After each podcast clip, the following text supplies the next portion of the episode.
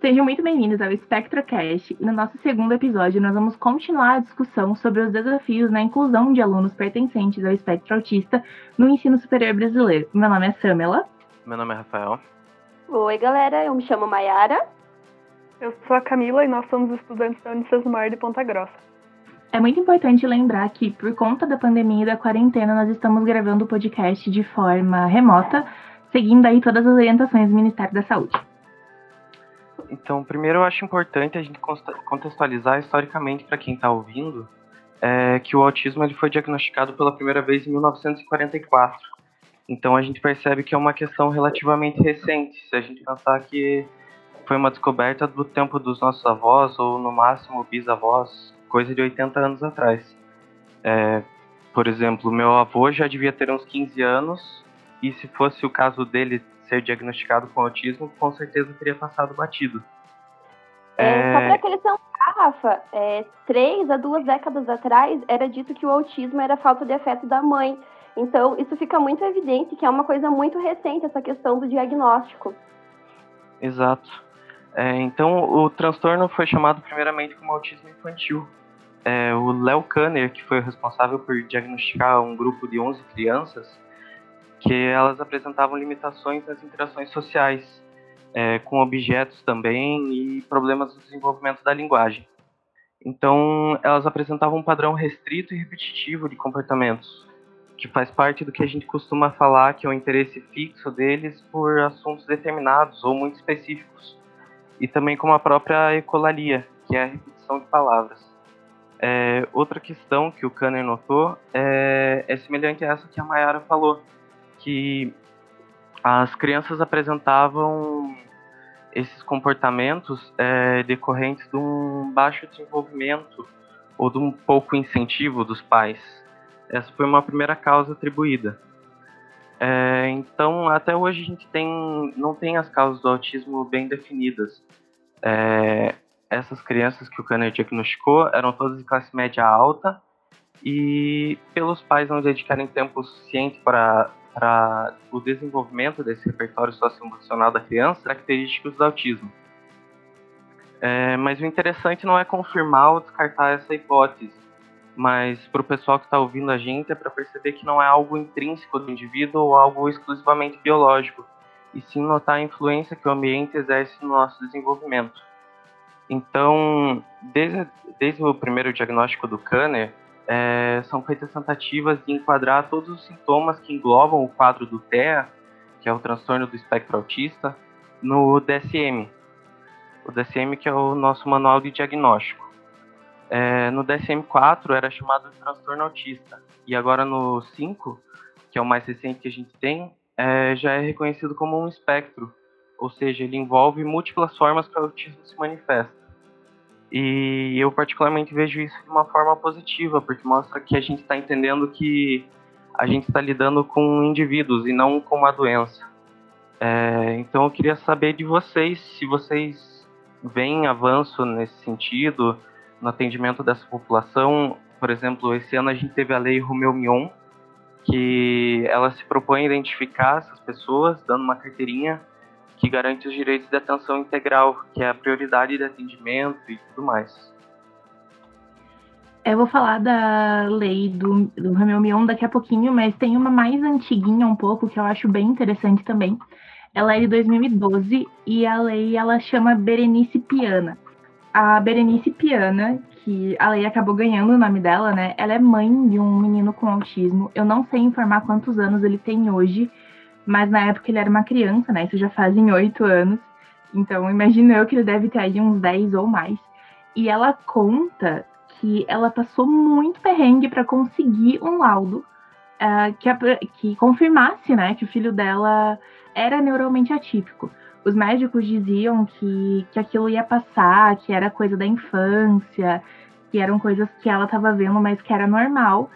E a Berenice conta que ela foi atrás de material. Então, é, ela brinca que basicamente quem fez o, o diagnóstico foi ela mesma, indo atrás de livro, indo atrás de artigo, tentando conhecer o que era para conseguir identificar. É, e essa lei, ela é de 27 de dezembro de 2012. Ela define o transtorno do espectro autista como uma deficiência, o que faz com que amplie os direitos dessas pessoas, né? De todo mundo que está dentro aí do espectro autista. Então, agora essas pessoas têm direitos assegurados, elas têm é, preferências em algumas coisas, né? Em relação, acho que a saúde, a educação. A lei do Romeu Mion, ela vem para isso também. Eu vou falar dela em seguida.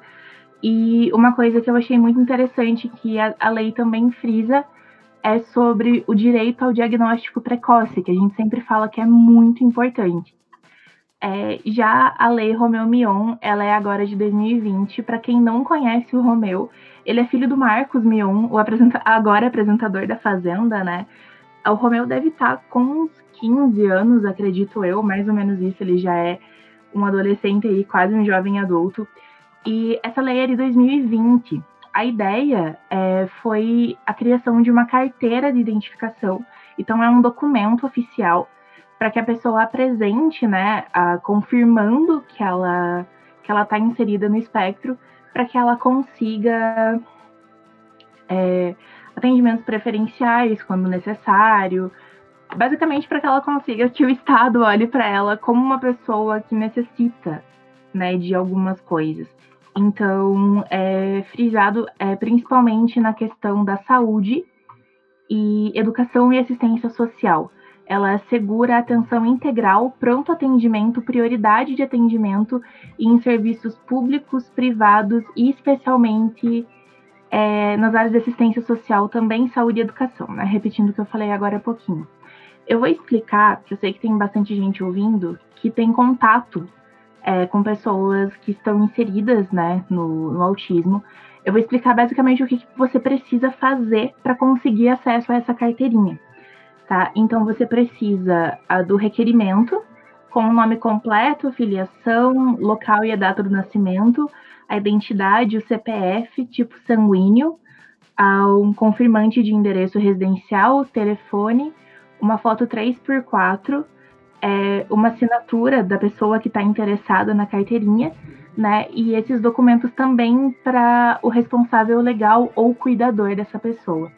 Então é bem legal a gente levar esse tipo de informação para quem está ouvindo, para todo mundo saber que é um direito que já é assegurado.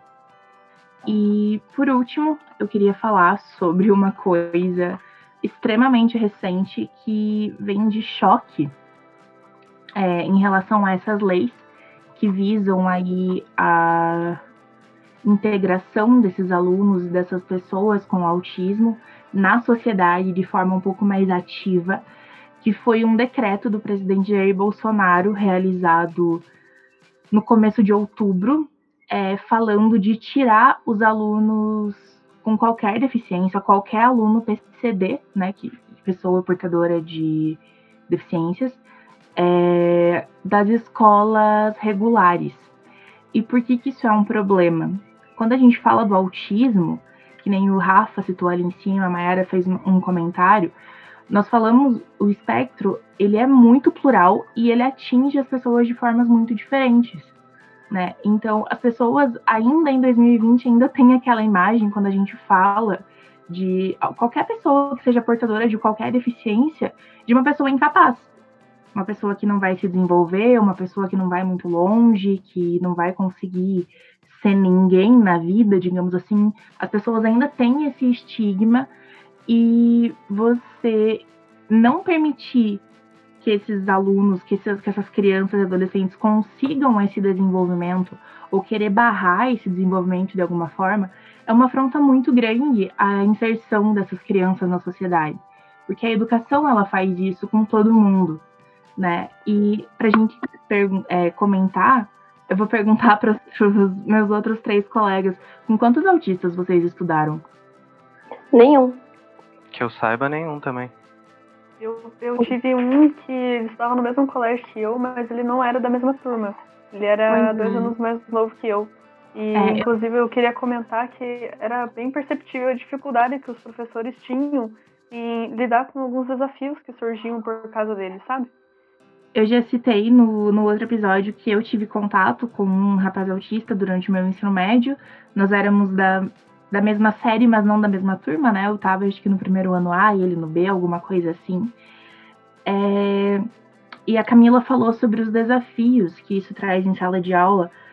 Nós já temos no Brasil formação para isso. A minha mãe, inclusive, ela é pedagoga formada, especializada, né, a pós-graduação dela é em educação especial. E ela faz esse acompanhamento em sala de aula. Então, para quem não sabe, já é um direito, né? Se você tem um filho que tem alguma que pode, tem total capacidade aí de estar tá no ensino regular, de se desenvolver é, dentro né, das capacidades dele, mas que ele pode fazer isso, você tem o direito de solicitar um professor para acompanhar ele. E aí isso visa diminuir a dificuldade dos professores de sala de aula que já tem uma turma, né? Aí nós temos 30, 40 alunos, dependendo da escola. Então você tem o professor é, para ministrar as matérias normalmente e o que a gente chama do professor de apoio, que está lá justamente para ajudar no desenvolvimento e na atenção dessa criança que necessita de um apoio, já é um direito. Pamela, né? Oi, você veja como é importante. É, eu trabalho na área de educação, então a gente trabalha com vários cursos que são focados na educação especial, na educação inclusiva. E apesar de ser bastante notável o aumento da procura por esses cursos, ainda é muito baixo. E uma coisa que eu acho muito chocante, mas que eu escuto muito da, da parte dos alunos que procuram esses cursos ou que acabam optando por trabalhar com outras especializações, é a questão do, do pagamento. Porque é um uhum. curso que exige, ele exige uma mão de obra muito grande, ele exige um investimento muito grande, mas ele tem uhum. um retorno muito baixo. Então, querendo ou não, é, ainda devido à, à, desigualdade que a gente tem no nosso país ser tão grande, os professores eles acabam optando por não trabalhar com a educação especial e inclusiva, indo para outras áreas, o que acaba limitando a quantidade de professores capacitados que a gente tem. É, aí a gente vai ter que abrir um outro leque que eu acho que a gente não vai dar conta de discutir agora, que é o sucateamento da educação e do professor, Exatamente. né? Exatamente. que aí não tá fácil para ninguém que é professor, para ninguém que trabalha em sala. Então acaba é um assunto muito maior do que a gente consegue trazer num episódio ou dois, né? Precisaria, sei lá, de uma série para falar, para discutir só sobre isso. Mas é interessante lembrar que há um direito e ele existe e é, os professores que trabalham nisso também precisam, é, como a Maia falou, falta incentivo, então precisa disso tanto das pessoas sabendo que é um direito e pedindo e exigindo e falando, oh, olha aqui, é um direito meu e eu quero, né? Porque é porque eu acho que não... a partir do momento que você sabe que é um direito teu e você vai começar a exigir isso, vai precisar surgir demanda dessa área. Sim, então, o profissional precisa isso, por isso que é tão importante essa informação. É, as pessoas portadoras da, do autismo saberem, ou de qualquer deficiência, saberem quais são os seus direitos, irem atrás disso, porque a partir do momento que elas exigem, é, vão ter que ser atendidas, vai ter que ser uma demanda respondida. Uhum. E eu posso comentar também da, de como é importante que a gente, a gente exponha essas informações para o público, né? Para que eles possam procurar ir atrás dos direitos que são deles. Sim. Eu acho que esses, esses problemas da educação que vocês falaram, eu acredito que seja uma extensão de todos os problemas que a gente já tem com a educação. E quando é. a gente traz pro, pro âmbito da educação especial, é, a gente vê que se agrava muito mais devido às necessidades que essas pessoas têm realmente.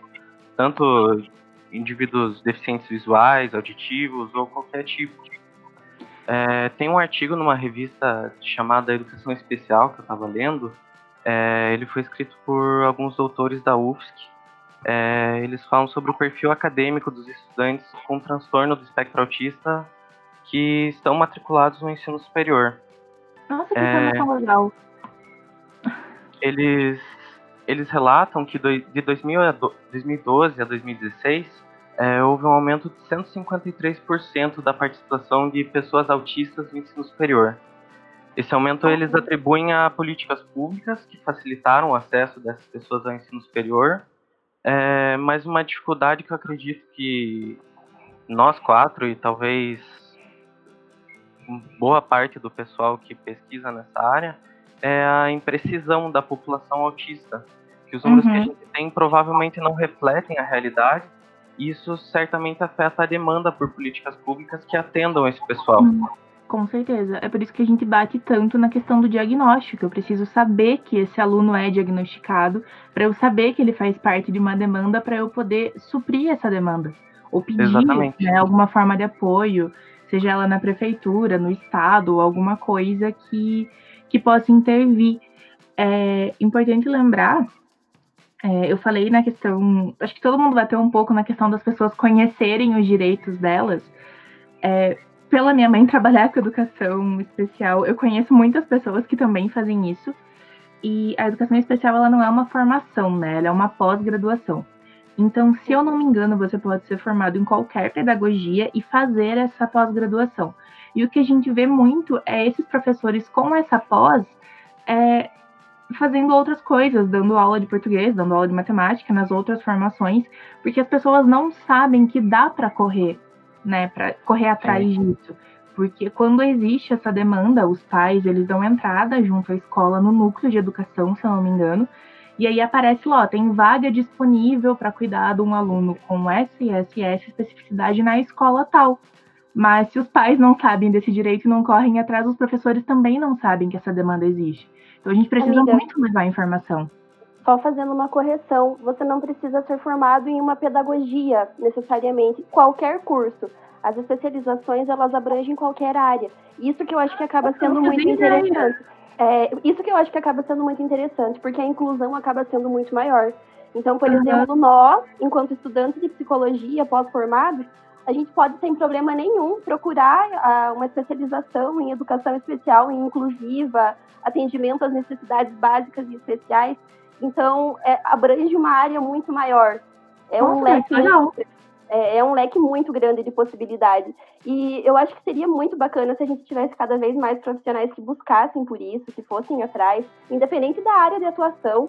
Hum. Eu acho que o conhecimento nunca é demais e, e, o conhecimento nesse sentido é uma coisa que, que soma muito, não só pra gente, mas principalmente na vida da pessoa portadora do, do autismo, né? Sim, a uhum. última coisa que eu queria falar sobre essa proposta do governo é duas coisas, né? Primeiro é que já houveram muitas pessoas que foram contra, muitos deputados, muito governador, muitos governadores que barraram essa proposta, tanto que eu não ouvi mais falar dela desde o começo de outubro. Eu acho que eles acabaram é, dando para trás nessa ideia. Mas a gente está falando sobre alunos é, portadores né, do espectro autista que estão nas universidades. Quer dizer que essas pessoas passaram por um ensino básico, por um ensino fundamental, por um ensino médio. Então a gente não pode simplesmente tirar elas da escola ou colocar em outros lugares, é muito menos excluir da sociedade, né? Fazer uma escola só para pessoas assim. Quer dizer, já é difícil a inclusão. É, quando a gente tem um aluno autista, a, a tendência é que as outras pessoas estranhem. É bem comum que algumas crianças façam piada ou alguma coisa assim fica aí a responsabilidade das famílias em instruir, né? Vocês já conversaram com os filhos de vocês sobre isso? Os filhos de vocês sabem que existem pessoas com necessidades que eles não têm? É, é uma responsabilidade muito grande a gente falar sobre esse assunto é, para que essa inclusão ela aconteça. E se eu pego, tiro esses alunos e coloco numa escola separada, vai ser infinitamente mais difícil incluir eles na sociedade depois. Com certeza. Sim. Acaba virando uma exclusão, né? Sim, Ao exatamente. De eu acredito que eu acredito que essa questão de saúde mental está sendo cada vez mais é, me, menos um tabu, na verdade, para a uhum. gente falar sobre e isso está levando mais pessoas a procurarem ajuda psicológica, psiquiátrica, em todos os âmbitos. Uhum. É, mas trazendo para o nosso tema, a gente vê que cada ano que passa é, tem um número maior de pessoas diagnosticadas com TEA. E uhum. o problema é que, por mais que o acesso à educação tenha sido facilitado, é, pelo que eu tenho lido, ainda tem uma grande queixa quanto à adaptação de provas, por exemplo, que o vestibular ainda é a principal maneira da que os autistas eles têm acessado a, ao ensino superior.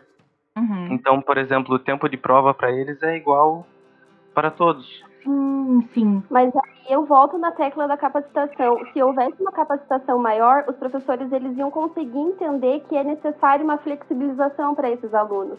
Sim. Porque apesar de você trabalhar com dois, três alunos que sejam portadores de TEA, você ainda precisa entender a singularidade de cada um, entender que Com cada certeza. um vai ter a sua própria limitação, cada um vai ter o seu próprio tempo, cada um vai ter as suas habilidades específicas. Então, essa flexibilização e entender a individualidade de cada um, eu acho que são pontos bastante importantes para a gente levar em consideração também.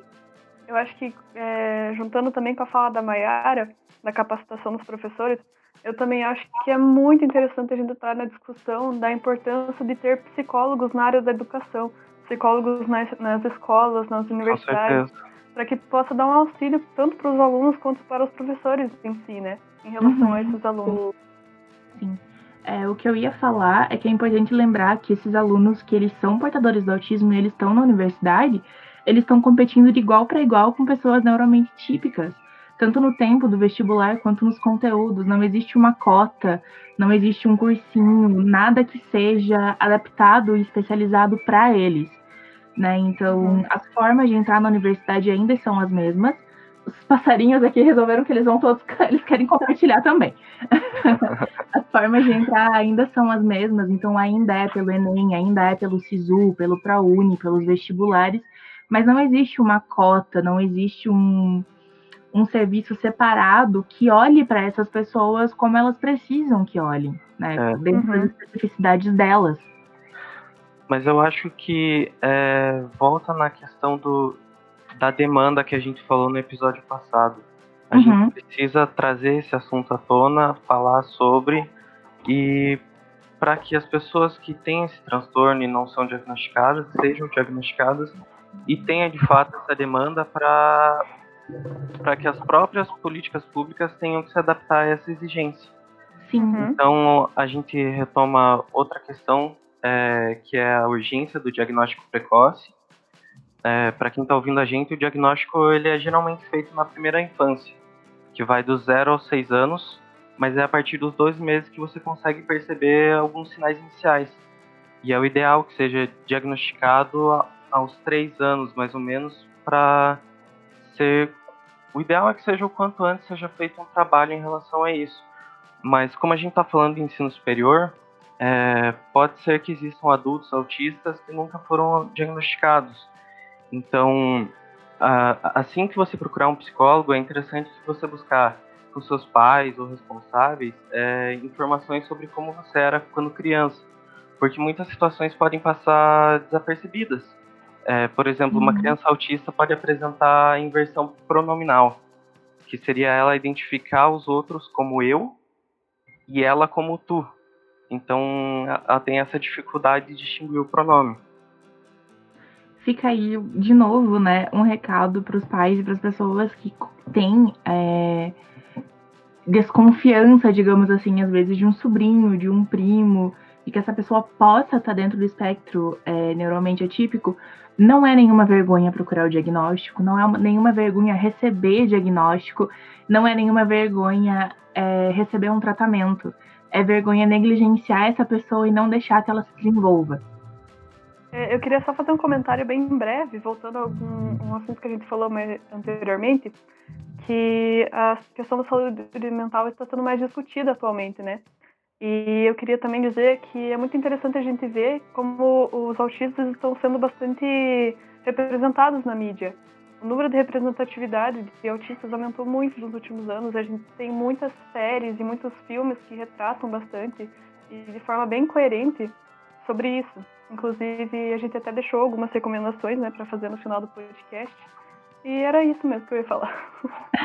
Amiga, eu vou aproveitar que você parou e eu vou cortar esse episódio aqui porque ele tá ficando bem longo, a nossa discussão tá rendendo pra caramba. Então, para quem tiver interessado, a gente vai continuar essa discussão num próximo episódio, tá bom? A gente agradece muito quem ouviu e eu vou cortar por aqui agora e a gente continua num próximo.